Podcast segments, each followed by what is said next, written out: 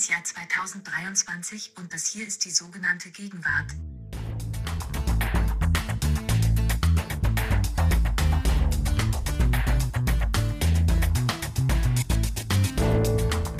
Vielen Dank, liebe Siri, für deine freundlichen Begrüßungsworte. In gleicher Weise, mit nicht weniger Herzlichkeit, möchte ich dich, lieber Lars, begrüßen zu einer neuen Folge der sogenannten Gegenwart. Ich bin Ijama Mangold, Redakteur im Feuilleton der Zeit. Wir haben uns entschlossen, uns für diese Folge mit einem etwas exzentrischen Thema zu befassen – das aber in diesen Tagen neue Dringlichkeit und Aktualität gewonnen hat, nämlich mit den Antideutschen. Und um ehrlich zu sein, bevor ich dich kennengelernt habe, was nun auch schon wieder, glaube ich, über zehn Jahre her liegt, habe ich noch nichts davon gehört, noch nie von etwas von den Antideutschen gehört, bis ich eben auf dich getroffen bin ähm, und du hast davon berichtet. Ich glaube auch deswegen, weil du selber mal eine sogenannte antideutsche Phase gehabt hast. Lieber Lars, wer sind denn diese Antideutschen? Die sogenannten antideutschen Linken sind eine linke Bewegung, die es tatsächlich so nur in Deutschland gibt, die keine parallele Bewegung in anderen Ländern auf dieser Welt kennt und deswegen eine deutsche Besonderheit ist. Manche böse Zungen würden vielleicht auch sagen, eine provinzielle Besonderheit des deutschen Linksseins. Wie besonders, das wird dieser Tage deutlich, denn was zeichnet Antideutsche aus? Unter anderem, nicht nur, unter anderem aber, dass sie als Linke und ihrer Auffassung nach gerade als Linke, ja, nicht zufälligerweise, sondern gerade als Linke solidarisch sind mit dem Staat Israel. Wer sich nur so ein bisschen politisch auskennt, weiß, dass das unter Linken international eher eine erstmal seltsame Position ist. Antideutsche sehen aber gerade angesichts der deutschen Verbrechen, ihre Verantwortung darin, links sein zu denken, immer vom Dreh- und Angelpunkt des Antisemitismus aus, der eben die Nazis antrieb und daraus folgen solche Konsequenzen, die dann für andere Linke seltsam erscheinen. Darüber würden wir gerne heute ein bisschen sprechen. Die Aktualität des Themas, du hast es schon angesprochen, dürfte sich von selbst ergeben. Aber bevor wir das tun, machen wir den Gegenwartscheck. Wir machen vor den Gegenwartscheck, auch wenn ich es kaum erwarten kann, dich über deine äh, juvenile Vergangenheit auszufragen. Soll ich mal beginnen mit dem Gegenwartscheck, mit meinem ersten Oh ja, Vorschlag? fang du an, bitte, ja. Der ist ein, ein Ausdruck, den ich in letzter Zeit oft gehört habe. Der lautet, etwas sei wie 3D-Schach unter Wasser es ist, glaube ich, so ein wiederkehrendes Motiv. Ich habe so das Gefühl, wenn es so um kognitiv-strategische Fragen geht, die spielen in letzter Zeit eine immer größere Rolle. Vielleicht hat was damit zu tun, dass wir ein langes Jahrzehnt der Übermoralisierung hinter uns haben und wie immer das über, alles Überstrapazierte erschöpft sich irgendwann und hat gewissermaßen keine Überzeugungsressourcen mehr. Und dann wechselt man natürlich auf das andere Feld, nämlich das des strategischen Denkens und eine hervorragende Metapher für sehr weitblickendes strategisches Denken unter hohem Druck, under pressure.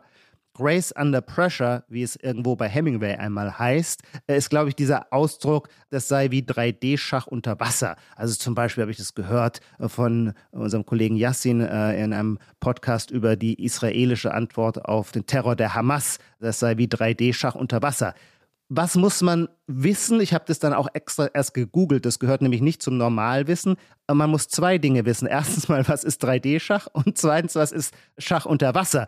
Und erstmal denkt man natürlich, das sei einfach nur eine blumige, ausgedachte Metapher. Dem ist nicht so. Beide Bestandteile gibt es. 3D-Schach, vielleicht liege ich falsch, liebe Zuhörer, ihr könnt mich korrigieren. 3D-Schach meint, wenn man gleichzeitig gegen einen Menschen und gegen einen Schachcomputer spielt. Aber auch Schach unter Wasser gibt es, nämlich, das ist so ein bisschen eine Art von Blitzschach, nur dass gewissermaßen die Physis stärker mit einbezogen wird. Das Schachbrett ist mit Gewichten beschwert und ist unter Wasser am Beckenboden und auch die Schachspieler haben Gewichte und die müssen für jeden Zug untertauchen und können dann so lange sie die ausreichend Luft haben nachdenken, welchen Zug sie machen. Sie müssen also im Rahmen ihrer Luftversorgung den nächsten Zug machen, tauchen wieder auf und so wie der eine aufgetaucht ist, muss der andere abtauchen. Das ist ganz entscheidend. Und so hat man quasi einen zeitlichen Druckmoment, der dazu führt, dass man die strategischen Entscheidungen eben unter hohem Zeitdruck fällen muss. Das Ganze also 3D-Schach unter Wasser.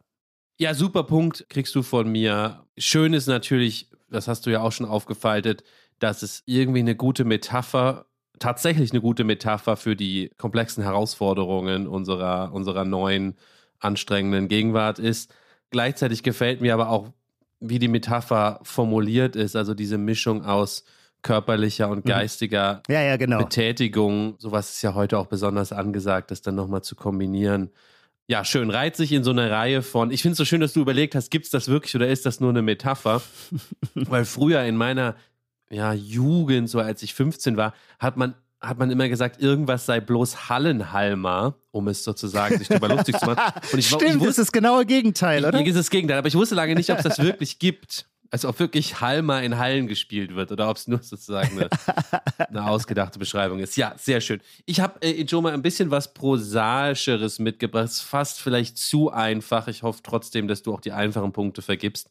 Und zwar glaube ich wirklich, dass der Adventskalender sich zu einem übergroßen Gegenwartsphänomen aufbläst. Natürlich nicht, weil wir jetzt in den Advent kommen, ja, nicht zyklisch jedes Jahr, sondern in den letzten Jahren mit Instagram, mit Brand-Kommunikation, die immer ausgefeilter wird. Und ich sehe jetzt einerseits auf Instagram riesige, ja, fast äh, backofengroße Gebilde, ja, von Luxusmarken, die den Influencern zugeschickt werden. Wahrscheinlich kann man sie auch kaufen. Ich habe es gerade eben in der Insta-Story von Dior gesehen. Ja, solche Oschis mit ganz vielen Schubern und Kästen, die dann die einzelnen ja, Adventskalender-Türchen sind. Da sind dann wahrscheinlich jetzt nicht die allerteuersten Dior-Produkte drin, aber ich tippe mal, dass da dann vor allem so ja, Parfum oder sowas drin ist, ja.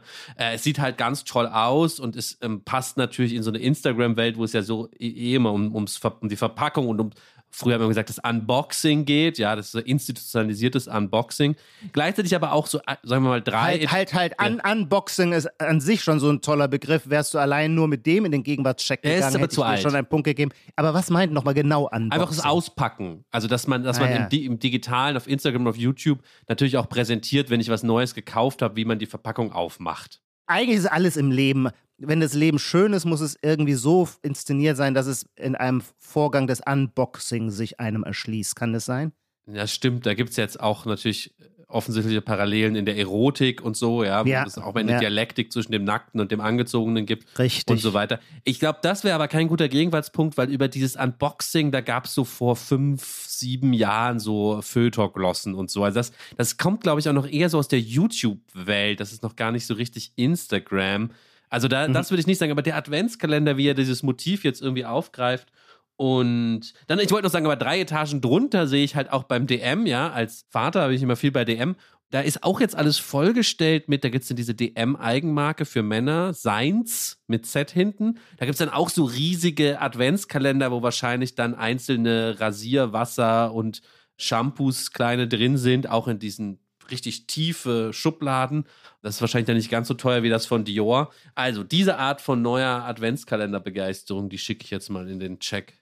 Ah, okay, das war es. Okay, ja, ja, ja. Ich muss sagen, aha, ja, ich bin dieses Jahr auch selber mit meinem Bitcoin-Buch von äh, jemandem gefragt worden, ob ich das nicht als signiertes äh, Buch stifte für einen, ich glaube, einen Podcast-Adventskalender, wo dann die Zuhörer, die da mitmachen, die da mitspielen, das gewinnen können. Ja, das stimmt. Das ist die strategische Weitsicht des Christentums, dass es sich immer so weit in die Konsumwelt vorgewagt hat, dass auch bei absterbender Glaubensstärke äh, die Rituale doch überleben. Und so könnte man sagen, immer weniger Menschen gehen in die Kirche, aber immer mehr haben riesige Adventskalender auf allen Ebenen, ob im Netz oder auch, auch der physische Adventskalender, der durch eine ganze Wohnung hängt mit schweren Geschenken. Also in meiner Kindheit war ja mein Adventskalender, jetzt mache ich mal hier auf protestantischen Kulturbürger, Nur bestand ja Bilder, nur aus kleine Bild- Bilder, die man nur aufmachen konnte. Bilder, genau, ja. Und du hast die, ich habe mir auch immer einen gewünscht, endlich mit Schokolade, aber es gab immer nur einen mit meinen Bildern. Ja. Das war immer nur mit Bildern, aber dafür an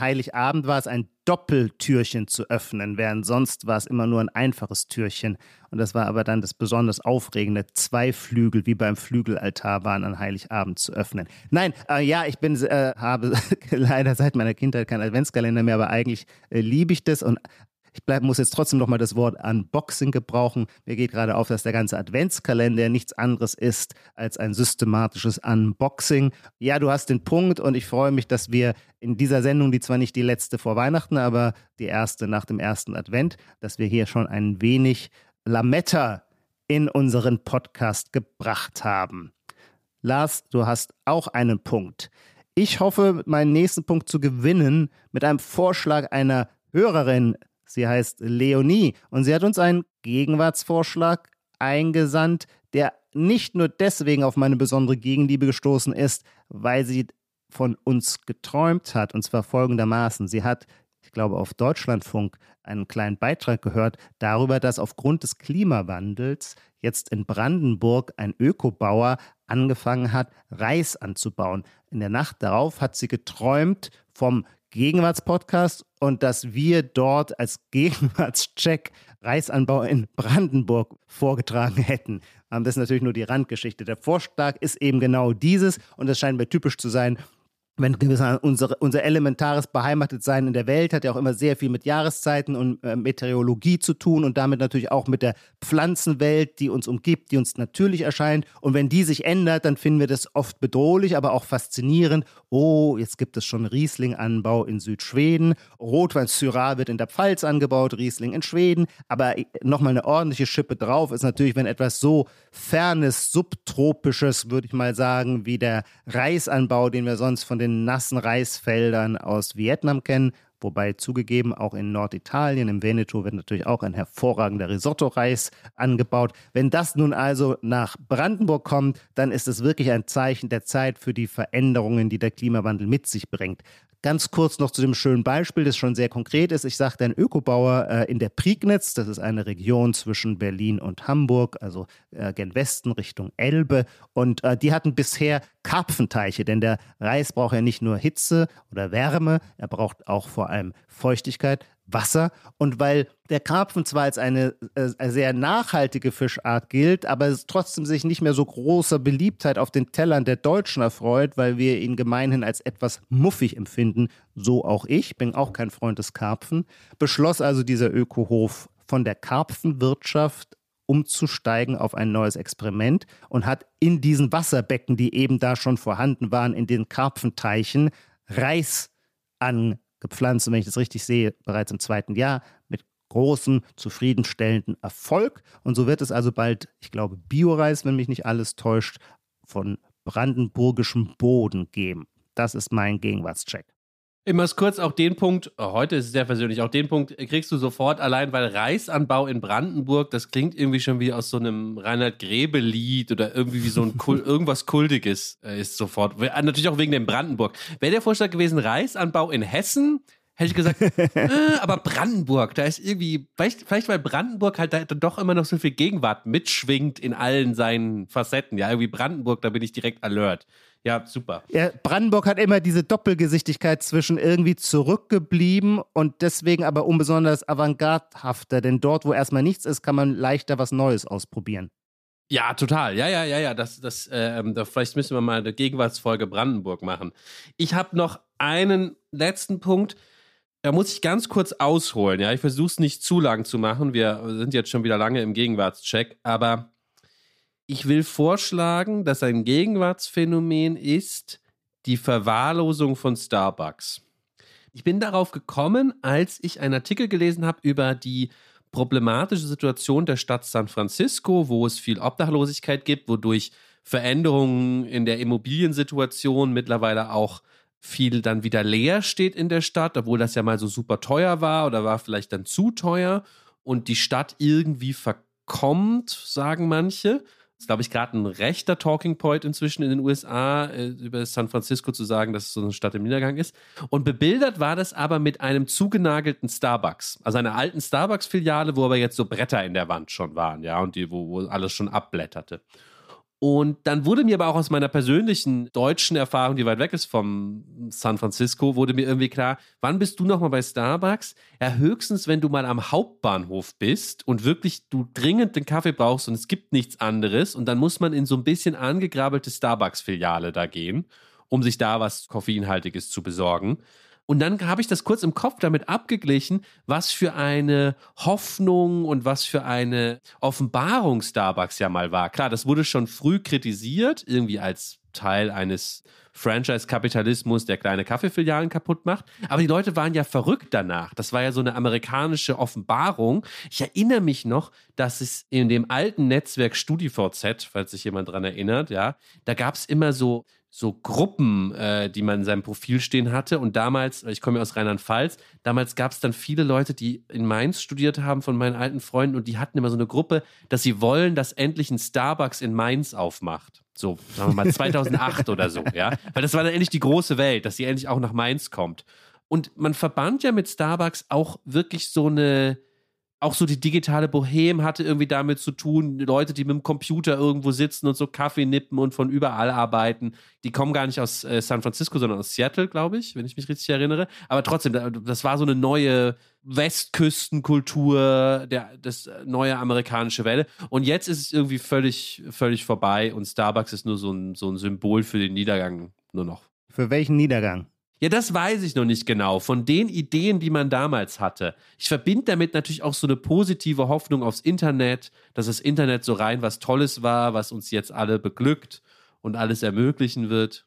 Ich glaube, dass du eine richtige Beobachtung am Haken hast, aber es fehlt die Deutung, damit sie zu einem echten Gegenwartsphänomen gibt. Ich glaube aber nur, sie fehlt dir, mir jetzt zwar auch, nicht, dass ich sie nachliefern könnte, aber deswegen ist es irgendwie nur so ein halber Gegenwartscheck und mit einem halben Gegenwartscheck kriegt man keinen ganzen äh. Punkt. Deswegen äh, gebe ich den Punkt nicht. Ich würde aber sagen, zur Wiedervorlage dranbleiben, weiter nachdenken, wie können wir das deuten. Ich glaube auf jeden Fall, da ist was dran. Namentlich ist natürlich die ganze Einbettung in den San Francisco-Kontext hervorragend, denn du hast es selber schon gesagt, rechter Talking Point, aber vielleicht auch eine hochinteressante äh, Entwicklung. Ich würde auch gerne wissen, wo du diesen Artikel gelesen hast, denn in der amerikanischen Medienwelt äh, begegnet einem das ständig und da wird ganz viel darüber geredet, auch über Leute, die San Francisco verlassen.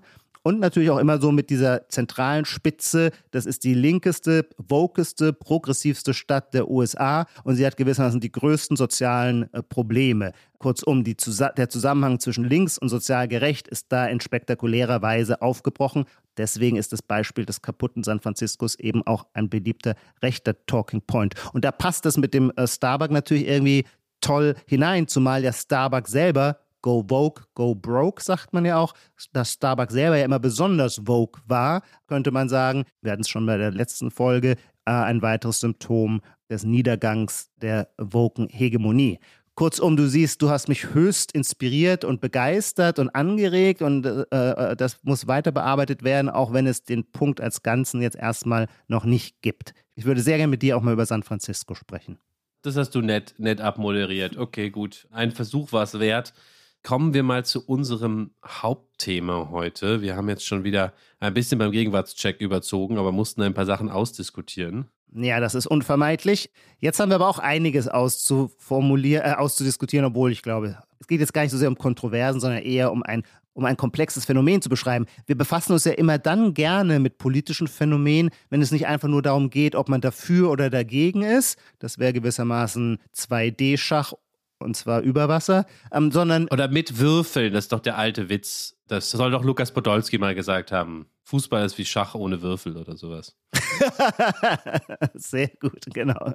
Ja. Nee, uns interessieren Phänomene immer dann, wenn sie gewissermaßen die herkömmlichen Kampflinien und die Kategorien, mit denen wir die Wirklichkeit selbst beschreiben, irgendwie durcheinander bringen oder quer zu dieser politischen Sortiermaschine stehen, äh, die man gewohnheitsmäßig anwendet. Und in diesem Sinne sind eben die Antideutschen, von denen ich zum ersten Mal durch dich gehört habe, so ein interessantes Phänomen, weil sie einerseits eine dezidiert linke Bewegung sind, dann aber, wenn ich das richtig verstehe, wegen einer wichtigen Beobachtung, nämlich dass es so etwas wie linken Antisemitismus gibt, was man bis dahin nicht so klar auf dem Bildschirm hatte wurden sie zu ausdrücklichen, sehr affirmativen Israel-Unterstützern. Und damit stehen sie dann gewissermaßen plötzlich quer. Sie sind zwar links, aber weil Israels wichtigster Alliierter die USA sind, kommt im nächsten Schritt auch eine große USA-Begeisterung, was an sich bei, auf dem Links-Rechts-Schema nicht so gut ineinander passt. Wir können sogar noch einen Schritt weiter gehen der zentrale Argumentationspunkt oder das, das Missing Link zwischen diesen beiden Diskursen lautet, Kapitalismuskritik ist sehr oft auch antisemitisch motiviert. Man denke nur an das internationale Finanzjudentum. Da geht eben die Kapitalismuskritik und der Antisemitismus in diesem Begriff bereits äh, eine Verschmelzung ein. Und wenn man jetzt also jeden Antisemitismus zurückweisen will, was man sollte, dann ist, tut man sich plötzlich auch sehr viel schwerer mit Kapitalismuskritik, weshalb wir jetzt mit den Antideutschen also eine linke Bewegung haben, die zumindest bestimmte Formen der Kapitalismuskritik für sich zurückweist. Habe ich das annähernd richtig zusammengefasst? Für mich klingt, klingt das erstmal plausibel und man muss ja hüten, wir als Geisteswissenschaftler wollen dann immer sofort wieder alles dann weiter problematisieren. Und gerade bei diesen Beschreibungen der Antideutschen stellt sich vielleicht dem einen oder anderen schon zu sehr Vorgebildeten die Frage, ja, wie neu ist es denn? Also die Idee, Antisemitismus ist sozusagen der Antikapitalismus der dummen Kerls, die ähm, gibt es sozusagen auch schon länger. Trotzdem, ich will es so ein bisschen in die Gegenwart nochmal reinziehen, ja, damit man nicht ja. das Gefühl hat, man redet über so überzeitliche Probleme der Moderne oder so. Ich glaube, es gibt zwei Möglichkeiten, es in der Gegenwart zu verankern. Die eine ist so ein bisschen narzisstisch und privat, nämlich, dass ich was von mir erzähle. Das würde ich gerne auch gleich machen, aber ich möchte das noch einmal zurück, zurückschieben, weil ich einfach neulich bei Twitter einen schönen Anlass sah, um das Ganze, wo man das Ganze aufhängen kann. Und zwar gab es da angelsächsische Link, ich weiß gar nicht, ob es Amerikaner oder Briten waren, und die wunderten sich über eine äh, Demonstration in Leipzig. Leipzig, traditionelle Hochburg der Antideutschen, ja. Und äh, da gab es eine äh, Israel-solidarische Demo in, in Leipzig von äh, Antideutschen, die dann eben mit ihren Antifa-Flaggen, mit dem Antifa-Logo aufmarschierten, ja, auch ansonsten aussahen wie Antifa-Leute, ja, also hier die Northways Windbreaker und irgendwelche Sneaker und so, weißt wie man sie, wie man die so kennt, ja, äh, das Milieu, aber eben auch mit Israel-Flaggen. Und das war natürlich für ausländische Linke äh, erstmal verwirrend, was das jetzt, was das jetzt ist, was die da machen. Mhm. Die kennen das natürlich mhm. nicht, dass es diese Kombination gibt. Das war, das war sozusagen nur der erste Schritt, der mich so faszinierte. Der zweite war, dass schönerweise jemand einen Flyer abfotografiert hatte, der auf der Demo verteilt wurde, mit Sachen, die man skandieren sollte. Ja, also damit sozusagen mhm. alle wissen, was wird denn hier gerufen, mhm. was bringt denn unsere, unsere Key Message irgendwie auf den Punkt, gab es einen Flyer. Und kann ich kurz ein paar Sachen von den Sprüchen oh, ja. vorlesen? Die, die sind so herrlich. Die sind so herrlich. Ja, weil, weil das ist ja interessant, wie das dann versucht wird, auch auf den Punkt zu bringen, diese besondere Position. Ja? Also die Überschrift war Parolen gegen den antisemitischen Normalzustand. Also das ist das, wo sich die antideutsche Linke richtet, ist der antisemitische Normalzustand. Ja? Erster, ich, ich werde es jetzt nicht skandieren, ich lese es einfach nur vor, ja erster Satz war, gegen jeden Antisemitismus, nieder mit Deutschland für den Zionismus. Da steckt natürlich das mhm. drin, was du schon erklärt hast. Es gibt sozusagen eine so große Solidarität mit Israel, dass man sich nicht, dass man nicht nur sich bloß darauf zurückzieht, andere Linke sagen, wir sind keine Antisemiten, wir sind antizionistisch und die sagen, nein, wir sind sogar, wir sind sogar zionistisch, ja. Also selbst Antizionismus äh, gibt es bei uns nicht, mhm. ja. Dann auch interessant, da merkt man ja so diese Fixierung aufs Deutsche, ja. Was Deutsch ist, kennt nur eine Richtung: Herrschaft, Verwertung und Vernichtung. Ich übrigens gar keinen schlechten Spruch. Ja, die, dieser Dreiklang ist vielleicht auch wirklich sehr deutsch. Herrschaft, Verwertung und Vernichtung. Weil du bei Verwertung an die grausamsten ähm, gewissermaßen äh, Bilder von Auschwitz denkst, wo dann eben auch noch das Zahngold und die Haare verwertet werden? Oder warum, mhm. was ist das spezifisch Deutsche an der Verwertung? Man könnte ja sagen, die USA als das kapitalistische Land äh, verwandelt alles in eine Ware und verwertet deswegen in viel größerem Stil, als es die korporatistische Rheinische Republik, äh, der rheinische Kapitalismus in der Bundesrepublik tut. Ja, das ist, du hast es eigentlich wie ein richtiger Antideutscher jetzt schon, schon eigentlich ganz gut erklärt, wie man es verstehen könnte.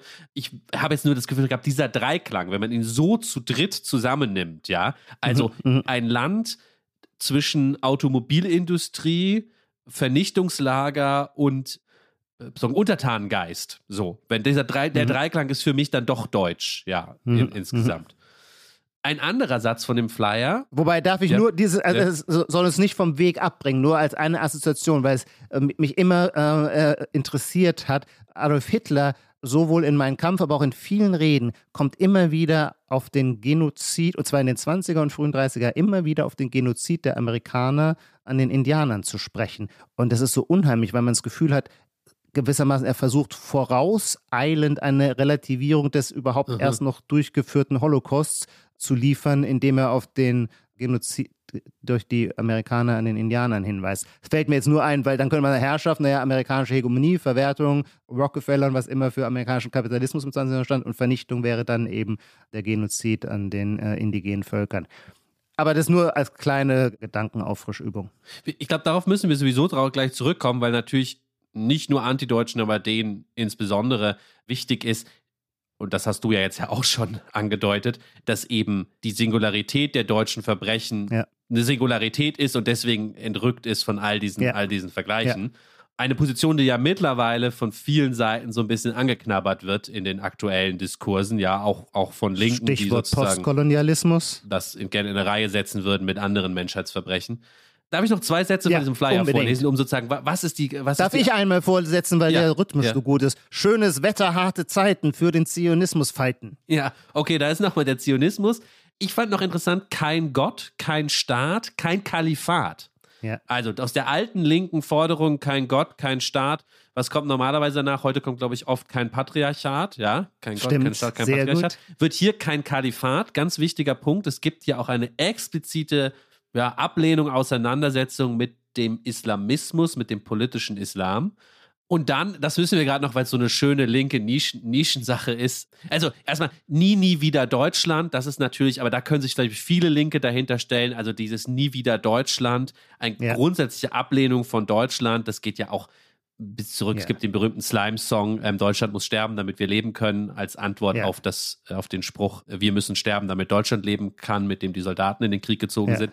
Das ist vielleicht noch nicht per se antideutsch, weil viele Linke, glaube ich, das so unterschreiben würden. Aber jetzt kommt was super nischiges, als Claim, der ja gerufen wurde.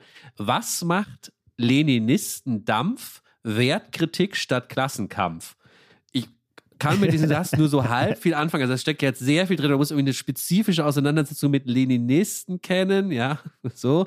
ähm, als anderes bezieht sich übrigens auf den, äh, auf auch eine andere linke Gruppe, auf den SDAJ, weil da sagen sie Pali-Tücher raus aus dem Block gegen Staat, Kapital und SDAJ. Also Palästinensertücher auch ungern gesehen von Antideutschen oder hier sogar will man sie aus dieser Demo äh, sozusagen vertreiben.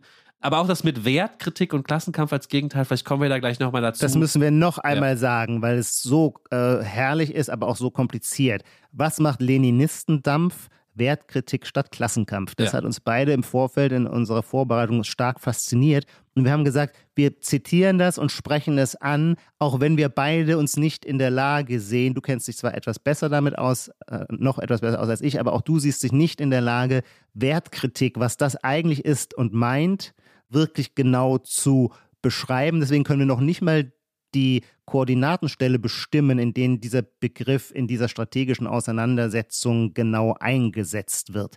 Wertkritik statt Klassenkampf.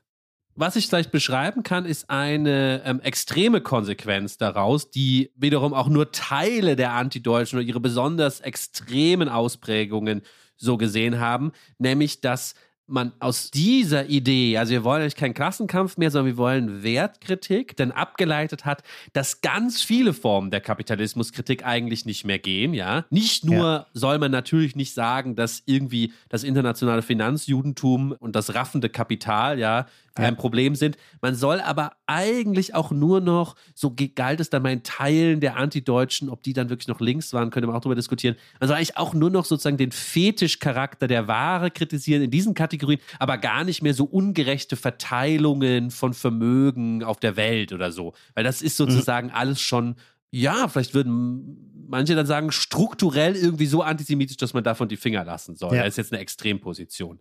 Jetzt kann man nur, das will ich, das will ich nur ganz kurz sagen, weil jetzt kann man, kann man ganz schnell abwinken und sagen, ja, also Lars, ist ja toll, dass dich das so fasziniert.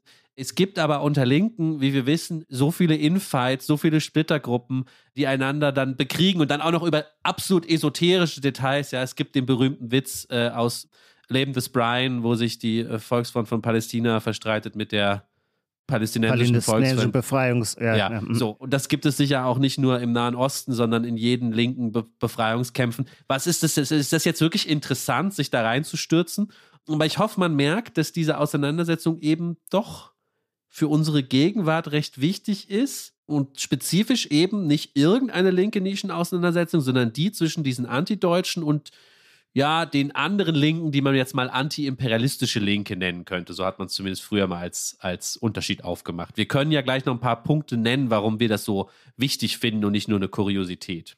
Nein, das ist das Interessante, dass es einerseits super nischig, wie alles Sektiererhafte wirkt und doch gleichzeitig einige Grundlinien von äh, Konfliktlinien stark zum Ausdruck bringen. Deswegen soll man die Antideutschen als politische Bewegung nicht unterschätzen, um ein politisches Feld zu kartografieren. Ich glaube aber trotzdem ist es wichtig, erstmal davon auszugehen, dass viele unserer Zuhörerinnen und Zuhörer von den Antideutschen noch nie gehört haben. Und um ein Phänomen genauer zu verstehen und ein Gespür dafür zu bekommen, ist es, glaube ich, wichtig, erstmal zu erklären, was seine Geschichte ist, wo es herkommt, wann es aufgetaucht ist.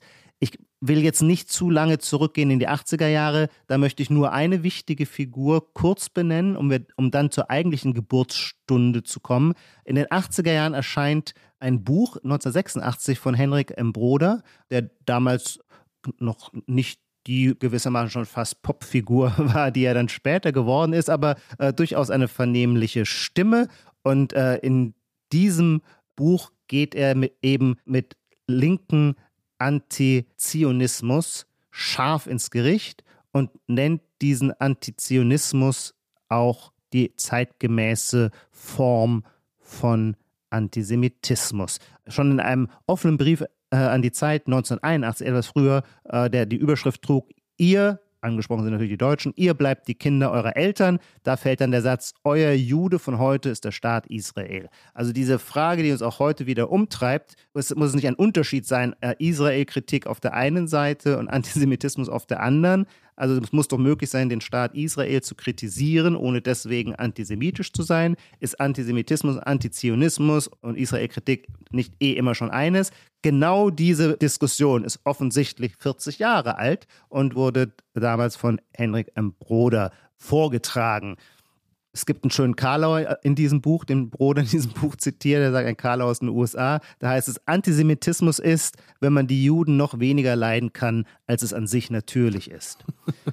Jetzt lass uns aber zur wechseln zur eigentlichen äh, äh, sogenannten Geburtsstunde und das ist tatsächlich Mauerfall und Wiedervereinigung. Da gab es, ich erinnere mich noch total dran, weil das natürlich für mich eine zentrale biografische Phase war. Da hatte ich gerade das Abi hinter mir, war also jetzt ein selbstständiger, äh, ein äh, äh souveränes äh, Individuum und muss mich in dieser Welt zurechtfinden. Es gibt historische Umbrüche sondergleichen und ich weiß noch, dass es damals in einem bis dahin, glaube ich, relativ homogenen linken Milieu plötzlich große Auseinandersetzungen gab, nämlich wie hat man äh, gewissermaßen diese Freiheitsbewegung, die sich irgendwie in der DDR Bahn gebrochen hat, oder war das, wollten die nur, wie Otto Schiele andeutete, äh, war das rein konsumgetrieben, weil sie die Banane wollten? Also wie wird diese Freiheitsbewegung, die dann zur Wiedervereinigung führt, wie ist die zu bewerten? Ist das jetzt nicht die Wiederkehr des hässlichen Deutschen? Ist das nicht die Wiederkehr der alten deutschen Großmannssucht? Ganz in dem äh, Gedanken, den äh, Günter Grass vorgetragen hat, dass die Teilung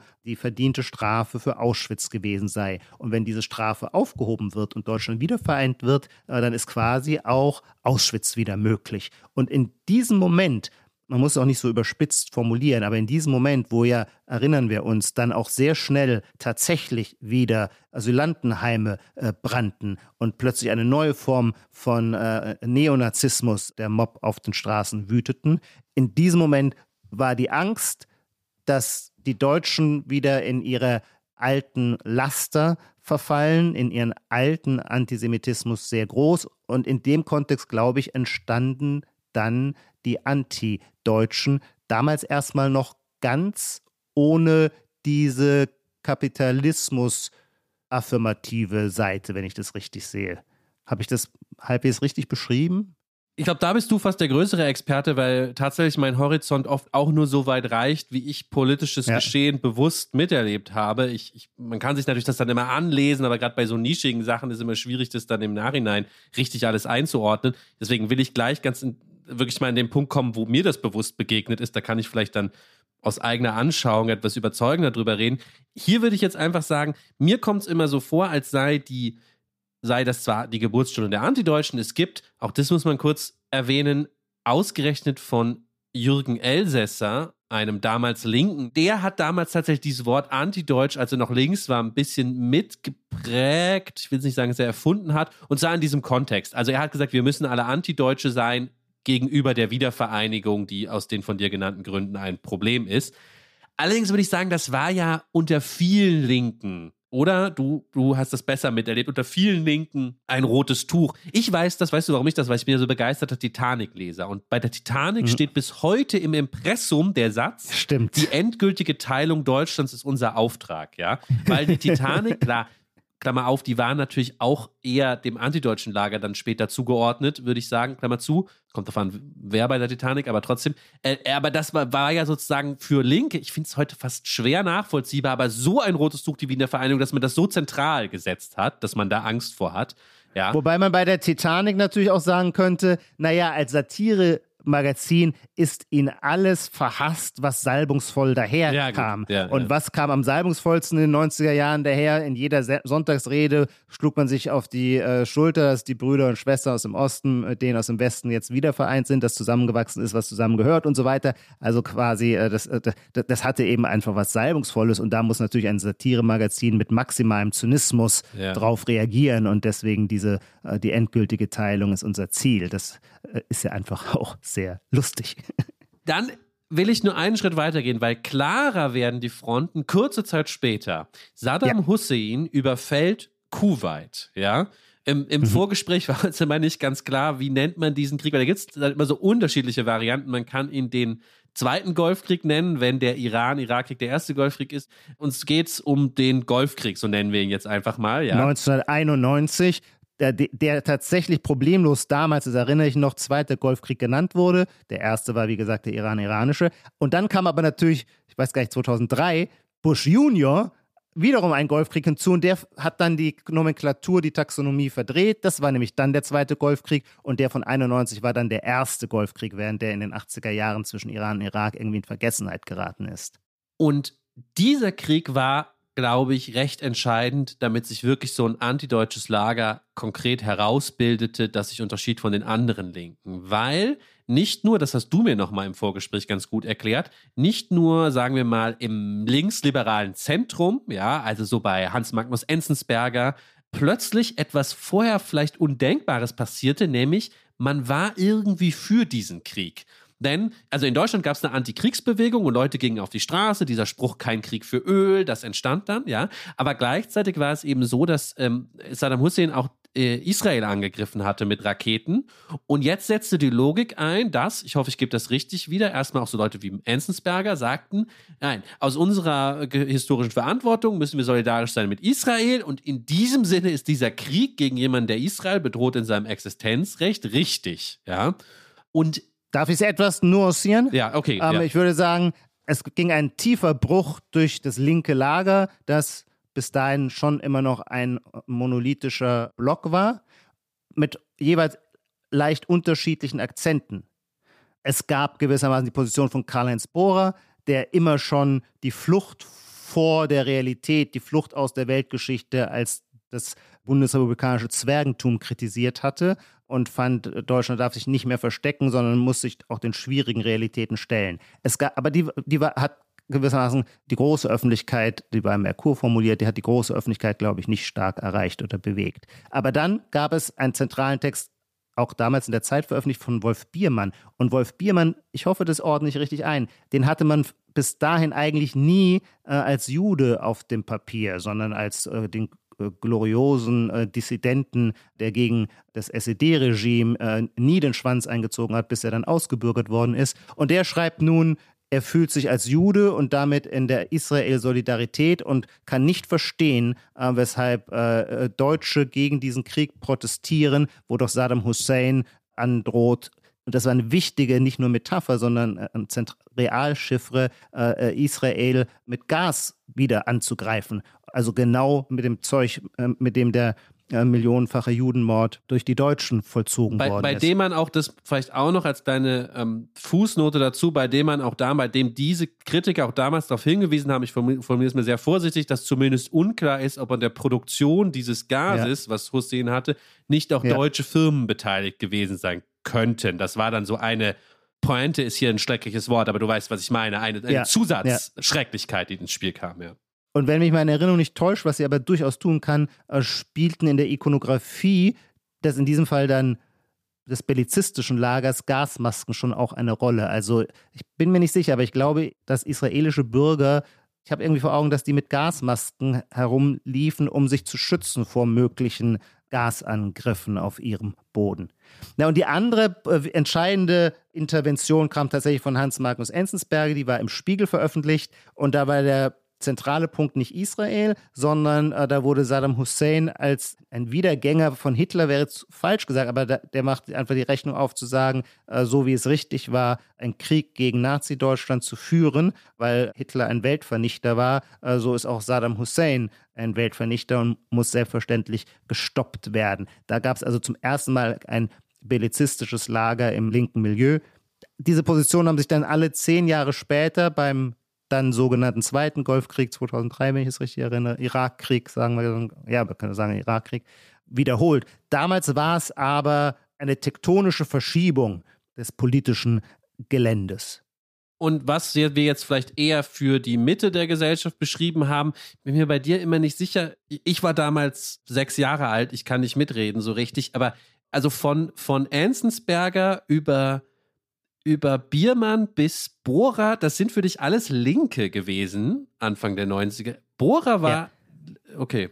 Bohrer war halt immer so ein freier, wilder, okay, anarchistischer ja. Geist. Ja. Nee, nee, das war schon klar. Der hatte immer schon, der hatte den in einem brillanten äh, Essay den Falklandkrieg von Maggie Thatcher verteidigt. Äh, wann war das? 86 okay, oder so. Verstehe. Ähm, da war der natürlich im, nein, im braven bundesrepublikanischen akademischen Linksmilieu war der absolut verhasst. Insofern hast du schon recht. Nee, der, der, der, der war schon damals. Aber aber Wolf Biermann und Enzensberger, ja, klar hatte auch Enzensberger immer darauf geachtet, dass er nicht zu berechenbar war, hat gerne immer die Stelle im Diskurs gefunden, von der aus es sich auch am besten provozieren lässt. Man könnte auch einfach sagen, er hat ein gutes Gespür für die blinden Flecken gehabt. Aber dass es gewissermaßen einen Riss durch das Lager geben könnte und dass der von Leuten wie Wolf Biermann oder Hans-Magnus Enzensberger ausgehen könnte, daran war, würde ich sagen, war bis dahin nicht zu denken. Und das war schon eine echte Erschütterung ich will eben darauf hinaus, dass es jenseits dieser ja eher ähm, auf der großen Bühne der Feuilletons äh, ausgetragenen Kämpfe eben auch diese Zersplitterung im linksradikalen Lager gab, wo sich dann zum ersten Mal unter den linksradikalen Antideutsche ja, etabliert haben mit einer anderen Position, mit auch anderen intellektuellen Leitfiguren. Ich nenne nur gerade zwei, vielleicht kommen wir auch noch welche zurück. Der Denker Wolfgang Port war da sicher wichtig mhm. und ähm, der Herausgeber der Zeitschrift Konkret, Gremlitzer. Das sind vielleicht zwei Vordenker, die jetzt sozusagen jenseits dieses Enzensberger Milieus ja antideutsch wirklich vor, vorgedacht haben. Ob sie sich jetzt ja. selber so genannt haben, ist äh, irrelevant in dem Zusammenhang. Und dann hatte man plötzlich diese, diese krasse Unterscheidung, die uns ja heute auch noch beschäftigt. Und jetzt will ich doch einmal irgendwie kurz weit in die Zukunft springen, nämlich, ich glaube, es muss das Jahr 2008 gewesen sein, als ich an der Uni war. Mhm. Und als ich ja. zum ersten Mal, es gab die Antideutschen immer noch, das hat sich gehalten sozusagen. Und als ich das erste Mal davon gehört hatte, weil so als 15-Jähriger auf dem Land begegnen die einem nicht unbedingt, ja, aber an der Uni Köln dann schon. Und ich erinnere mich noch genau mit welchem, das muss man ihnen schon lassen schon ähm, klugen Marketing-Trick. Und zwar, ich weiß, dass es 2008 gewesen sein muss, weil das muss sowas gewesen sein. Das war dann 40 Jahre 68. Das war dann so ein Jubiläumsjahr. Ja. Und dann hatte an der Uni Köln, ich hoffe, ich erinnere das im Detail richtig, der SDS plakatiert. Ja, irgendwie, ich weiß gar nicht, wahrscheinlich ikonografische Fotos, ja, von Dutschke oder, oder wem auch immer. Und ähm, dann eben 40 Jahre 68. Und ihr Spruch war, am Ende gewinnen wir. Also so in diesem Sinne von Venceremos, ja, es mag zwar gerade nicht so aussehen, ja, aber selbst 40 Jahre später glauben wir als SDS, was damals angedacht war, wird sich doch noch umsetzen lassen, ja, mhm. die Revolution mhm. oder was auch immer.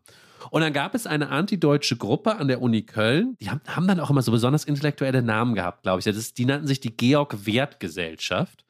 ähm, und die hatten dann äh, in so einer Gruppe. Das muss man was dazu sagen. Wer ist Georg Wert? Ja, äh, ich, ich, weiß, ich weiß es nicht, aber du hast mich schon gescholten, als ich den Namen mal erwähnte, weil du gesagt hast, es sei ein ganz wichtiger Vormärz-Lyriker. Vormärz-Dichter, würde ich okay. sagen, ja. Aber ganz wichtig ist es ja auch übertrieben, aber ja. Schlesischer Weberaufstand, ich glaube, darüber hat er auch gedichtet. Okay, okay, ja, also die, die hatten jedenfalls dann Plakate aufgehängt in Anspielung an dieses SDS-Plakat, auf denen auch stand 40 Jahre 68, am Ende gewinnen wir, also sozusagen eine ironische Appropriation. Aber sie haben dann Fotos genommen von zum Beispiel Horst Mahler. Horst Mahler, ja jemand, ich meine, Mhm. werden wahrscheinlich die meisten ungefähr wissen, wer das ist, der 68 zum, äh, zu den wichtigen linken Figuren gehörte und dann später, in dem Fall kann man es wirklich sagen, glaube ich, Neonazi äh, geworden ist und äh, so nazimäßig überhaupt noch möglich ist. Ja, so immer wieder, glaube ich, auch im Gefängnis wegen Holocaustleugnung und äh, ja, und damit wollte natürlich, wollten natürlich die Antideutschen schon andeuten, es gibt einen Kipppunkt im linken Denken. Für sie funktioniert der Antisemitismus, ja. Und deswegen müssen wir davor warnen, wenn wir einfach nur rufen, 68, wie toll, am Ende gewinnen wir. Na, da waren aber auch genug Figuren dabei, von denen wir nicht wollen, dass sie, dass sie gewinnen. So, das war meine erste Begegnung damit. Und das heißt, Lars, das hat dir unmittelbar eingeleuchtet. Das heißt, du hast dich selber als dezidiert Linker verstanden und begegnest dieser neuen Bewegung, der ging auf. Eigentlich ist alles am Linken gut, nur nicht, dass es da so viele Antisemiten gibt. Erstmal würde ich sagen, das hat total in die Zeit gepasst, so auf komische Art, weil ich glaube, dieses, dieses Jubiläum von 68 war auch so eine Zeit, da haben so alle mit 68 abgerechnet. Also man hat so das Feuilleton aufgeschlagen und den Fernseher angemacht und Ja, irgendeinem hat jemand erzählt, irgendwie, ja, also 68 eigentlich haben die nur Chaos hinterlassen und die Atomisierung der Gesellschaft. So, was ich jetzt heute so mit so Michel Ulbe- Ulbeck verbinde, auch viel so auch über Sexuelle Ja. auch viel, ja. Diese ganze Einsamkeit, unter der wir leiden, das ist nur, weil die die traditionellen Familien zerstört haben oder whatever. So könnte man übrigens den SDS-Spruch am Ende gewinnen wir natürlich äh, rechtfertigen und sagen, was den Klassenkampf und die Enteignung der Produktionsmittel betrifft, habt ihr natürlich nicht gewonnen. Aber was die sexuelle Befreiung betrifft, habt ihr auf ganzer Linie gesehen. Ja, genau. Da ist dann so eine Sex da hätte man ein Bild aus Sex and the City drauf machen können, so Ja. äh, als, als um es zu unterminieren. Gleichzeitig entsprach das schon so ein bisschen meinem Naturell, dass ich es interessant fand, dass da Leute waren, die sich als Linke verstanden haben. Andere Linke haben ihnen das aber auch abgesprochen und gesagt, es sind gar keine Linken mehr.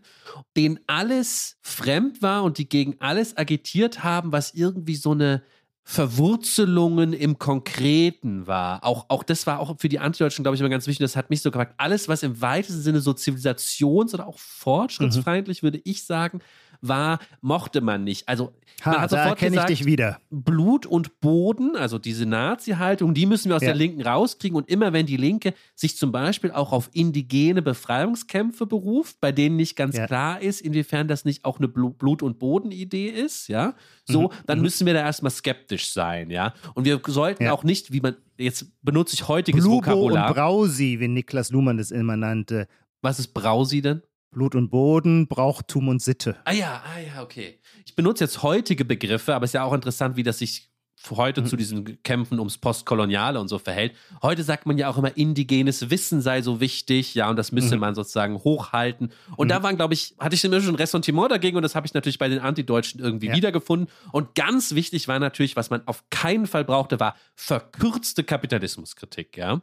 Und Mhm. das war dann kurze Zeit später super relevant plötzlich, weil nach der Finanzkrise 2008 sich ja Protestbewegungen gebildet hatten, Mhm. vor allem Occupy und in Deutschland hieß es dann teilweise mal Blockupy, ja. Also Occupy New York mit David Graeber an der Spitze oder als wichtiger Figur. Und da waren die Antideutschen sehr davor zu sagen, das ist alles ganz, ganz verkürzte Kapitalismuskritik und das wollen wir nicht und das werden wir im Zweifelsfall sogar bekämpfen. Also wir sind nicht nur Ha. nicht kritisch solidarisch, sondern das muss weg, ja. Also wir Beispiele. Beispiele, was da weg muss oder was die gesagt haben. Nein, dass die das gesagt haben. Ach so, es gibt, äh, das wollte ich unbedingt, genau, gut, dass du sagst, das wollte ich unbedingt vorlesen, weil es gibt, Antideutschen hatten auch so einen Popflügel, es gab auch verschiedene Popbands, die im weitesten Sinne antideutsch waren und ganz wichtig ist da, glaube ich, die Gruppe Antilopen-Gang, die heute ja immer noch bekannt ist, äh, Rap Crew. Und da gibt es ein altes Interview mit ihnen, da kommt das so schön auf den Punkt. Da sagt einer von der Antilopen-Gang damals im Nachhinein, glaube ich, auch eher über diese Proteste in Frankfurt, die sich Blockupy nennt. Ich lese das mal vor, weil das so ein antideutsches Mindset auf den Punkt bringt. Also, Blockupy fand ich schon besonders dumm, sagt Danger Dan, einer von der Antilopen-Gang. Diese Idee, es gäbe irgendwie 99 Prozent von Unterdrückten, die von einem Prozent reicher unterdrückt werden, weil es geht mal 99 Prozent gegen eins, war immer so die Rhetorik der Ja. Occupy-Leute. Dann sagt Danger Dan, ein besseres Beispiel für verkürzte Kapitalismuskritik gibt es eigentlich gar nicht. Da würde auch die NPD unterschreiben und mitmachen. Und ein anderer Kolja sagt dann noch hinterher, das ist ja auch schon fast Antisemitismus. Also diese Kategorie muss dann natürlich fallen. Da ist ja schon der Aufruf zum Pogrom impliziert mhm. in der Überlegung, dass 99 Prozent gegen eins stehen, ja. Und übrigens, A Danger Dan, der ja mittlerweile, glaube ich, der berühmteste der Antilopengang ist, vielleicht auch über die Berühmtheit der Antilopengang hinaus äh, durch seine das Solo. Das ist alles von der Kunstfreiheit gedeckt. Genau, ja.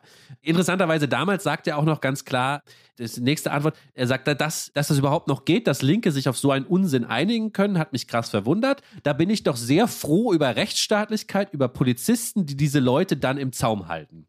Ja, mhm. auch interessant. Mhm. Also der Antideutsche war dann, das merkte man und vielleicht gefiel mir das natürlich auch ein bisschen, irgendwie auch schon immer staatstragend, weil er dann natürlich gesagt hat, nee, das ist schon ganz gut, wenn die Polizei das auflöst, ja. Sozusagen die Polizei, die auch unsere Synagogen schützt und, und so weiter, ja. ja. Das ist vielleicht ein ganz interessantes Zitat von der Antilopengang. Hochinteressant. Also als ich das von dir jetzt das erste Mal gehört habe, habe ich meinen Ohren zuerst gar nicht getraut. Vielleicht kann ich noch ein Zitat vorlesen, was wiederum darauf Bezug nimmt.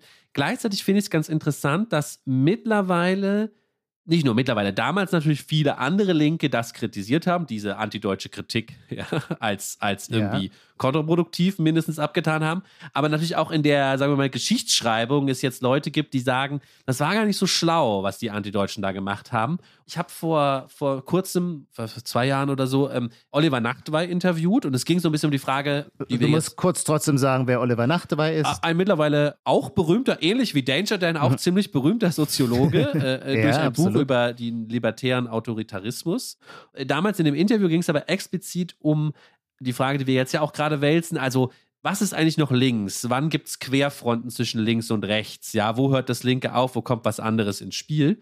Hintergrund war so ein bisschen auch noch die Corona-Proteste, ja. Mhm. Warum waren das eigentlich keine linken Proteste? Wo wurden sie rechts? Wir haben, glaube ich, auch über Sarah Wagenknecht geredet als so eine Kippfigur. Und er hat Nachtwey was Interessantes gesagt. Ich, ich lese das einmal kurz vor. Er hat nämlich gesagt, Occupy war eine interessante Bewegung, die vor allem die Finanzmärkte kritisiert hat. In den USA waren von Zizek bis Graeber viele linke Intellektuelle involviert. Er Klammer auch von mir, obwohl natürlich Occupy auch schon diesen Moment hatte, dass sie sich nicht so gerne links genannt hatten. Sie hatten, haben auch immer den Versuch gemacht, wir sind eigentlich schon weiter oder mehr als das. Wo weiter, in welchem Sinne, wo ist man, wenn man weiter als links ist, wo ist man dann? Ja, ja gut, das, das nehme ich zurück mit dem weiter, ja. Aber Dere ja. war es irgendwie eine linke, linke Bewegung, weil der Nachtwey sagt das ja auch hier. So, und dann sagt er aber, aber die radikalen Linken in Frankfurt, und ich schiebe ihm jetzt einfach mal rein, ich nehme einfach mal das Nacht, weil hier an Antideutsche denkt, ja, die in Frankfurt auch mhm. immer sehr stark waren. Die radikalen Linken in Frankfurt haben damals gesagt, wo in Frankfurt wurde viel protestiert wegen der EZB, ja, die haben gesagt, die haben eine verkürzte Kapitalismuskritik. Dieses wichtige Wort, verkürzte Kapitalismuskritik. Und das sind alles strukturelle Antisemiten. Und dann mhm. sagt Nachtwey, eine Folge dieser Ablehnung war, dass dann tatsächlich antisemitische Wirtschaftstheoretiker ihre Veranstaltung im Occupy Camp gemacht haben und den Überbau zu diesem Protest lieferten. Man hat die Leute im Grunde der rechten Drift, ja, das ist ja so ein Lieblingswort von Nachtwey Drift, der rechten Drift ausgeliefert, auch weil man sie dämonisiert hat. Als das Occupy Camp geräumt wurde, haben viele aus der linksradikalen Szene gejubelt. Auch hier nehme ich an, er meint eher die antideutschen Linksradikalen. Ja. Also interessanter, etwas komplexer Gedanke. Nachtwey sagt, die Antideutschen haben sich so darum gesorgt, dass diese Proteste gegen die Finanzmärkte antisemitisch sind, dass man die Leute so in die Ecke gedrängt hat und isoliert hat, dass dann tatsächlich antisemitische Denker und Theoretiker dort reüssieren könnten, weil es kein linkes Gegengewicht mehr war, weil keine linken Theoretiker dorthin kamen nach Frankfurt zu ihnen. Ja, also das muss man vielleicht auch im Kopf behalten und das sorry, dann sage ich noch einen privaten Satz, dann höre ich auch auf zu reden. Das spiegelt sich auch ein bisschen bei mir, weil ich schon mich im Nachhinein ärgere, dass ich das damals so gekauft habe und ich habe gedacht, was so Grabers da machen bei Occupy, das ist so verkürzt und letztlich ist das auch Blut und Boden, ja, alles mal sofort Blut und Boden, ja. Damit wollen wir nicht, will ich nichts zu tun haben, beschäftige ich mich auch nicht mit, mache ich mich eher drüber lustig. Und was mein Problem war, ich habe mich dann aber auch nicht mit anderen Theorien zu, zum Kapitalismus beschäftigt, sondern gar nicht damit und wusste lange nichts und habe dann erst viel später, so wie du ja auch ein bisschen, mich so intensiv mit so Fragen wie, was ist eigentlich Geld, was sind Schulden beschäftigt. Aber diese Jahre dazwischen mhm. habe ich einfach das so abgetan als irgendwas, was immer eh verkürzt ist und womit ich nichts zu tun haben will. So. Und das ärgert mich im mhm. Nachhinein schon ein bisschen. Da hat Nachtwey vielleicht für mich privaten Punkt. Ja, ist hochinteressant. Man könnte jetzt natürlich einfach so aus der Position der Schadenfreude als Liberaler sagen, hehehe, eben verkürzte äh, Kapitalismuskritik, endlich äh, schnallt ihr auch und, äh, und die Schadenfreude, vor allem ist es immer schön, wenn sich das gegnerische Lager selbst zerlegt. Das ist ja im Grunde, worauf äh, Nachtwey hinaus will. Äh, er sagt, indem die Anti-Deutschen auf einen unterschwelligen Antisemitismus in der Kapitalismuskritik hinweisen, haben sie das linke Lager ges gespalten und damit kampfunfähig gemacht.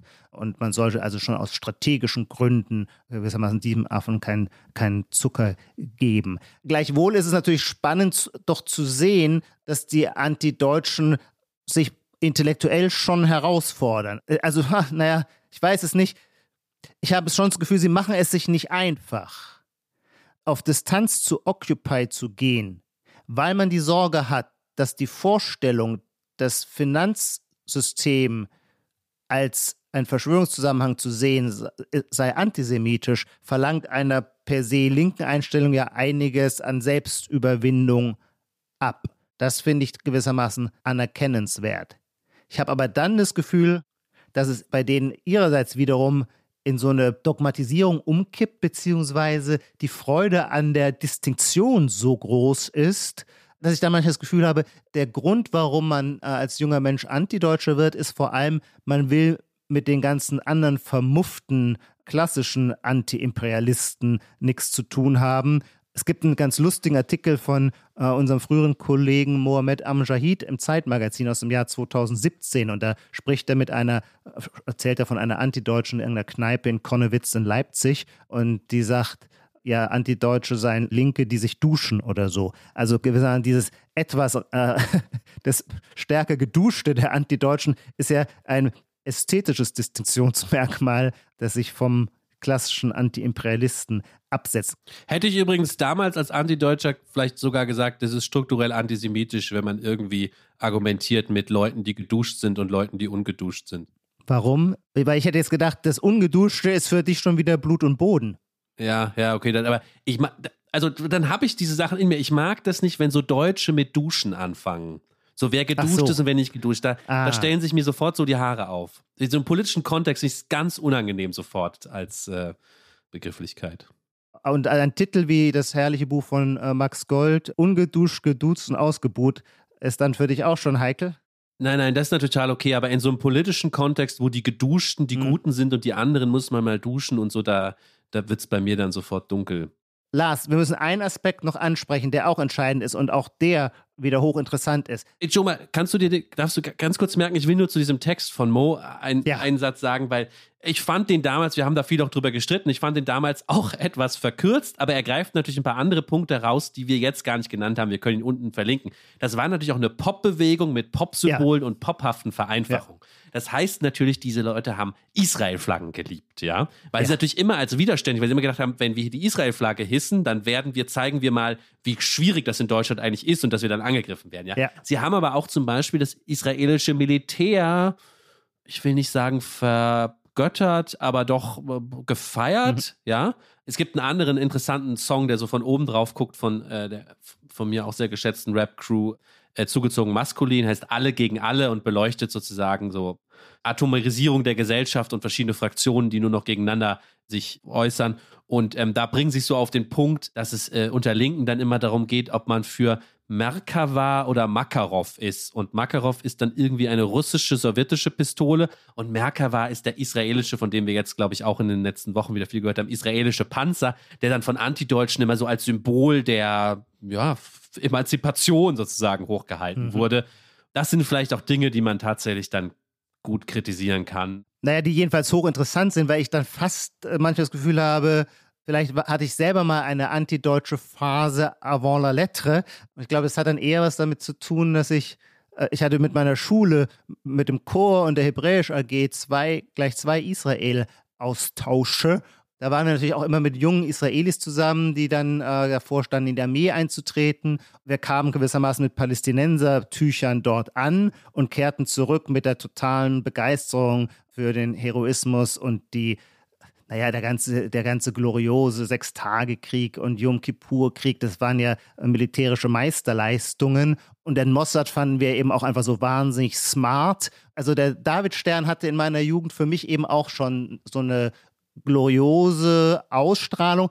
auch, weil ich mich natürlich auch irgendwie von dem normalen ähm, eben antizionistischen Linken sowieso unbedingt absetzen wollte. Also ich will sagen, ganz viele Momente, die du beschreibst, das ist mir aber erst in unserem Forumgespräch aufgegangen, habe ich selber als Jugendlicher, natürlich äh, 15 Jahre früher, irgendwie auch auf unbestimmte, auch unreflektierte Weise gehabt und empfunden. Dafür gab es damals aber noch nicht den Begriff Anti-Deutsch. Hätte es ihn gegeben, hätte ich ihn mir, glaube ich, auch gar nicht zu eigen gemacht, weil ich nie irgendwie Anti-Deutsch im, im eigentlichen Wortsinne war. Aber die, das will ich sagen, die Komponenten, ich sage es jetzt mal so extra gerne besonders flapsig, des popkulturellen Kosmoses, aus dem sich das Antideutsche zusammensetzt, sind einige dieser Komponenten sind mir wohl vertraut und nicht unsympathisch. Darf ich dich was fragen? Ja. Noch eine Sache gehörte für dich auch das dazu, das muss man vielleicht, glaube ich, auch noch erwähnen, dass es so eine, ich formuliere es mal, ja, so gewisse strategische Überidentifikation mit den alliierten Streitkräften im Zweiten Weltkrieg gab. Also ein wichtiger, auf der popkulturellen Ebene wichtiger antideutscher Spruch war der Satz Bomber Harris do it again. Mhm. Harris, britischer ähm, äh, Fliegergeneral, der für die Bombardierung Dresdens verantwortlich war, gegen die ja auch wirklich Nazis dann immer wieder oder an die Nazis immer wieder erinnert haben, auch als den Bombenholocaust, ja, und versucht haben, das für ihre faschistische Sache zu benutzen. Und da wollten Anti-Deutsche dann immer gegenhalten und haben sozusagen im, they double down. They, die haben dann immer gerufen, mhm. Bomber Harris, do it again. Und Bomber Harris wurde ja. dann sozusagen zum Held, gerade weil er diese und das sage ich jetzt vielleicht als nicht mehr ganz Antideutscher, letztlich von einem, nicht als, ich als Deutscher will darüber kein Urteil fällen, aber von einem objektiven Standpunkt vielleicht auch fragwürdige Bombardierung irgendwie betrieben hat. Aber die Antideutschen haben gesagt, nein, nein, der soll es nochmal machen, ja. So. Mhm. Gehörte mhm. das für dich auch dazu, dass du sozusagen dann so ähm, da extra dafür warst, ähm, für die Nee, das nicht. Nee, das nicht. Das scheint mir auch ein bisschen zu überdreht. Aber ich kenne die Diskussion, an die erinnere ich aus der damaligen Zeit äh, durchaus. Namentlich dann nach 1990, wo es ja auch um diese Frage des Wiederaufbaus Dresden ging. Mhm. Und du kannst schlecht die Frauenkirche wieder aufrichten, ohne zu fragen, warum sie, äh, warum es sie nicht mehr gibt. Aber ja, klar war ich, äh, äh aber es ist jetzt banal, da schäme ich mich das auszusprechen. Aber natürlich, äh, ja, irgendwie logisch, weil ich auf Seite der Alliierten. Ähm, aber zu sagen, äh, double down on it, finde ich dann einfach nur so eine Provokateursgeste, die dann moralisch auch sinnlos ist, weil. Ja. Weiß gar nicht, worüber man dann. Weil, weil das eben nicht nochmal tun wird. Das ist sozusagen die Lehre der Geste. Es gibt dabei nichts zu verlieren, ja. wenn man das sagt. Es, ja, ja, ja, ja. Der äh, Mohammed Amjahid in seinem Artikel, äh, das nur als letztes, um das den Lifestyle schon auch nochmal, äh, der spricht auch davon, dass die eben wegen der Israel-Solidarität sind sie dann natürlich pro-amerikanisch und äh, organisieren gerne mal ein sogenanntes Eat-In bei McDonald's aus Solidarität zu den amerikanischen Truppen. Ja, da, da finde ich den Text so ein bisschen, bisschen äh, denunziatorisch, weil dass es das auch gibt bei irgendwelchen 16-jährigen Kids, hm. mag mhm. sein, aber ich glaube nicht, dass das das Wesen der Antideutschen war. Bei und sie reisen nach Israel und essen koschere McNuggets. Okay. Wir haben nicht mehr viel Zeit. Diesen Punkt müssen wir kurz ansprechen, weil er äh, ein wesentliches Mosaiksteinchen auch noch ist, ist, die Antideutschen sind auch der Ort für eine dezidierte Islamkritik. Und die Islamkritik war in dem Zeitraum, als du zum Antideutschen geworden bist, ein großer Diskussionspunkt, auch weil das Buch von Sarrazin Deutschland schafft sich ab, äh, dann damals erschien. Ich glaube, das erschien 2010. Aber schon vorher gab es diese Diskussion. Auf der einen Seite gewissermaßen der Linksliberale, die linksliberale Haltung, wer Islamkritik übt, ist im Grunde ein Rassist oder mindestens Islamophob. Und auf der anderen Seite die Rede, ich erinnere auch einen Leitartikel von Josef Joffe, der damals große Wellen schlug vom Islamofaschismus. Ähm, man müsse gegen den Islamismus vorgehen, denn er sei ein neuer Faschismus. Da schlagen sich in dieser äh, Debatte schlagen sich die Antideutschen mit absoluter Entschiedenheit auf die Seite der scharfen Islamkritik. Ja, nein, äh, da würde ich jetzt auch, bevor es dann zu denunziatorisch wird, sagen, nein, nein, das sind ja mit wiederum ein paar Ausnahmen, über die wir jetzt nicht sprechen müssen, die dann sozusagen einmal ganz rüber gemacht haben, aber das sind ja schon noch Linke, deswegen war es denen schon wichtig, dass sie nicht die Islamkritik von Sarrazin einfach nur mhm. affirmieren, mhm. ja, sondern eine Abgrenzung ja. daran, eine andere linke Islamkritik begründen können. Ob ihnen das gelungen ist, so, ja. Mhm. Und ich würde auch sagen, vielleicht in dem Punkt ist das Spektrum vielleicht anders als bei Israel? Ist das eher ein Spektrum in der Linken und man hat vielleicht dann doch auch unter Anti-Imperialisten mehr Halbverbündete, weil natürlich sich auch Anti-Imperialisten einen säkularen Widerstand wünschen und diese ultrareligiösen Widerstände auch ja nur als notwendiges Übel oft ansehen. Ja, also da ist es vielleicht besser möglich, irgendwie gemeinsam zusammenzuarbeiten. Aber klar, dadurch, dass das Thema so hochkochte, war das dann das nächste Shibboleth, ja?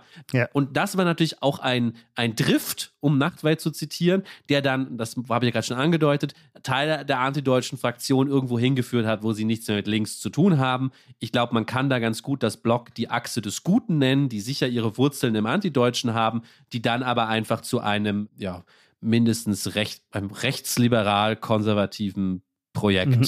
der gegen, Gegenmedien wurden. So. Genau, was war eigentlich an den Antideutschen überhaupt noch links, wäre ja die Frage das Problem ist, wir kommen ja immer wieder zu dieser Frage rum, was eigentlich links ist, ja. Und ähm, da bin ich mittlerweile, es wird dir doch gefallen, da bin ich mittlerweile ein bisschen relativistisch, weil ich so aufgegeben habe zu überlegen, was ist denn eigentlich links? So. Mhm. Und dann habe ich einfach mhm. das Gefühl, Digga, links ist, wo Leute, die von Leuten links genannt werden, sagen, dass es links ist. Irgendwie. Also es mhm. scheint mir sprachpragmatisch einfach das Wichtigste zu sein. Und wenn es nicht mehr genug Leute gibt, die finden, dass das links ist, die selber links sind, dann ist es, dann it stops to being a left thing mein Eindruck, die wenigen Antideutschen, die ich dann mal kennengelernt habe, ähm, nachdem ich dich kennengelernt habe, hätten mich jetzt eher in der Beobachtung bestärkt zu sagen, nee, also links ist es eigentlich jetzt nicht mehr. Ich weiß nicht genau, was es sonst ist, aber links scheint es mir nicht mehr zu sein. Deswegen bin ich über die Antilopen-Gang ähm, äh, schon auch richtig überrascht gewesen, als du mir das alles nochmal vorgespielt hast, äh, weil die es fertiggebracht haben, eben diese scharfe Kritik an Occupy Wall Street zu und sich trotzdem komplett als links zu verstehen. Ich finde das eine intellektuelle ähm, Drahtseilakt. Darf ich kurz vielleicht, weil ich so viel persönlich gesagt habe, gegen Schluss noch eine äh, persönliche Bemerkung machen, weil ob ich jetzt links bin oder nicht, wie gesagt, das müssen dann Linke entscheiden, ja, das finde ich so vielleicht die falsche Frage. Aber ich frage ja. mich natürlich manchmal, was habe ich sozusagen von meinen Gedanken oder Ressentiments irgendwie behalten und mitgenommen, die mich mal dazu verführt haben, irgendwie zu denken, ich sei ja. antideutsch.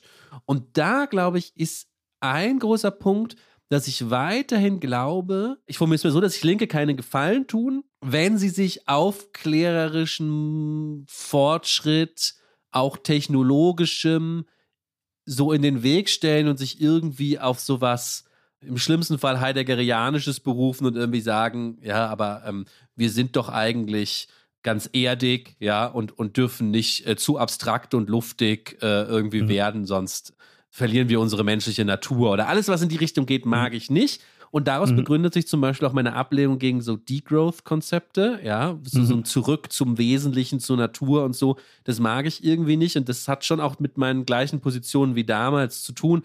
Heute gibt es gibt's irgendwie, vielleicht führt der Weg dann dahin, heute gibt es dann dieses Wort Ecomodernism.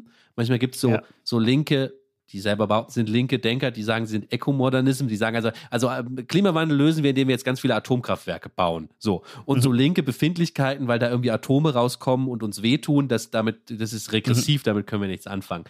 Das ist, glaube ich, so was, was ich mir behalten habe, for mhm. better or worse. Ja. Da bin ich sehr froh, dass du diese antideutsche Prägung hattest, denn dieser Teil an dir gefällt mir ausgezeichnet. Ähm, ich äh, beschließe diese Diskussion mit einer Fußnote, nämlich zu einem wichtigen marxistischen Historiker, Moische Postone. Äh, ich glaube, in Chicago hat er gelehrt. Der hat, ein, hat einige wesentliche Aufsätze publiziert, die im Merkur nachzulesen sind, über den Zusammenhang von Antikapitalismus und Antisemitismus. Und das äh, Verbindungsstück, das äh, gemeinsame Dritte, Tertium Comparationis, ist tatsächlich dieser Begriff des Abstrakten, denn abstrakt ist eben der Kapitalismus, der auf der Entfremdung aufbaut und dann sehr abstrakte Waren- und Kapitalflüsse ermöglicht. Und als abstrakt wird eben äh, im Antisemitismus der Jude beschrieben, der eben immer schon als der Wurzellose, äh, als der fliegende Holländer gewissermaßen, der ewige Wanderer, äh, der keine Ver Verwurzelung in, äh, in seiner Scholle hat, wahrgenommen wird. Und deswegen ist der der wurzellose Jude im Antisemitismus der Träger des abstrakten Kapitalismus. Und insofern ist die Lektion, die, die antideutsche Lektion zu sagen, das Abstrakte ist ein zu verteidigender Zivilisationswert. Ich habe das jetzt nur noch mal paraphrasiert, was du schon gesagt hast. Aber jetzt muss ich doch noch was hinten dran hängen, weil ich finde es total interessant, Weil so wie du es jetzt formuliert hast, finde ich, ist die Auflösung hin ins Liberale, ins Prokapitalistische, in das, ja, weil du es wahrscheinlich gesagt hast, in das, was gar nicht mehr links ist, ist sie schon angelegt, weil du hast nämlich ja. Folgendes gesagt. Du hast gesagt, der Kapitalismus sei abstrakt. Und sagen, mhm. Feindschaft des Abstrakten und Kapitalismusfeindschaft fallen in eins und das ist das Problem. Ich glaube, Moische Postone würde es in einem Detail, in einem wesentlichen Detail dann anders formulieren und sagen, er ist nämlich Antikapitalist. Kapitalismus ja. sorgt dafür, dass es einen scheinbaren Widerspruch gibt zwischen dem Abstrakten und dem Konkreten. In der guten Welt ohne Kapitalismus sind das Abstrakte und Konkrete eins.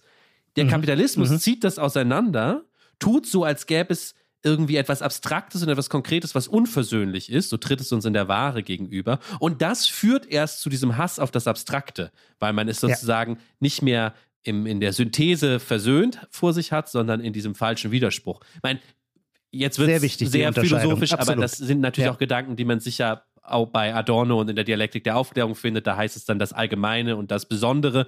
Und da ist es dann ja. eher die Moderne, die Aufklärung, die das irgendwie falsch auseinanderzieht, sodass man dann das falsche Allgemeine und das falsche Besondere nur hat. Ja? Aber sobald man es so versucht, dies so zu behalten und sagt, der Kapitalismus ist daran schuld, dass uns das überhaupt als Problem begegnet, ja, dann bleibt mhm. man wenigstens Antikapitalist in dem Moment. Richtig, sehr klug, sehr klug. Du hast gesehen, ich bin halt auch ein Ideologe, der sehr geschickt manchmal was unterschlägt, wenn es ihm so besser in den Kram passt. Das war natürlich eine ironische Selbstbeobachtung. Lars, lass uns auf die Zukunftsfrage verzichten aus Zeitgründen. Ich fände es wichtiger, dass wir unsere Zuhörerinnen und Zuhörer daran erinnern, dass all das, worüber wir geredet haben, jetzt natürlich wieder aufploppt in der ganzen Diskussion, wie verhält sich eigentlich der Postkolonialismus als das beherrschende Paradigma der letzten zehn Jahre zu dem Terror der Hamas. Ist, wie Judith Butler sagt, die äh, Hamas einfach nur ein Teil einer äh, weltweiten linken Widerstandsbewegung? Was heißt es für das postkoloniale Paradigma zu sagen, neben dem Holocaust gibt es andere Genozide, die erinnerungspolitisch in gleicher Weise im Blick behalten werden sollen. Und naja, und seit äh, den furchtbaren Massakern durch Hamas am 7. Oktober hat das alles eine Dringlichkeit, die, so scheint mir, gerade dabei ist, tatsächlich das linke Lager zum äh, Bersten, zum Explodieren zu bringen, so wie Oliver Nachtwey es vor, für die äh, Occupy-Bewegung in Frankfurt im Jahr 2012 beschrieben hat. Ja, belassen wir es dabei und äh, danke allen Zuhörerinnen und Zuhörern, dass sie durch dieses ähm, nur, glaube ich, scheinbar nischige Thema mit uns äh, einmal äh, durchgelaufen sind. Danke dir, Pichuma, fürs Gespräch. Lieber Lars, ich danke dir. Titel aller Bücher, Artikel, Filme, Songs oder Serien aus dem Podcast finden Sie in der Podcast-Beschreibung. Bei Anregungen, Kritik und Lob schreiben Sie uns gerne an gegenwart.zeit.de.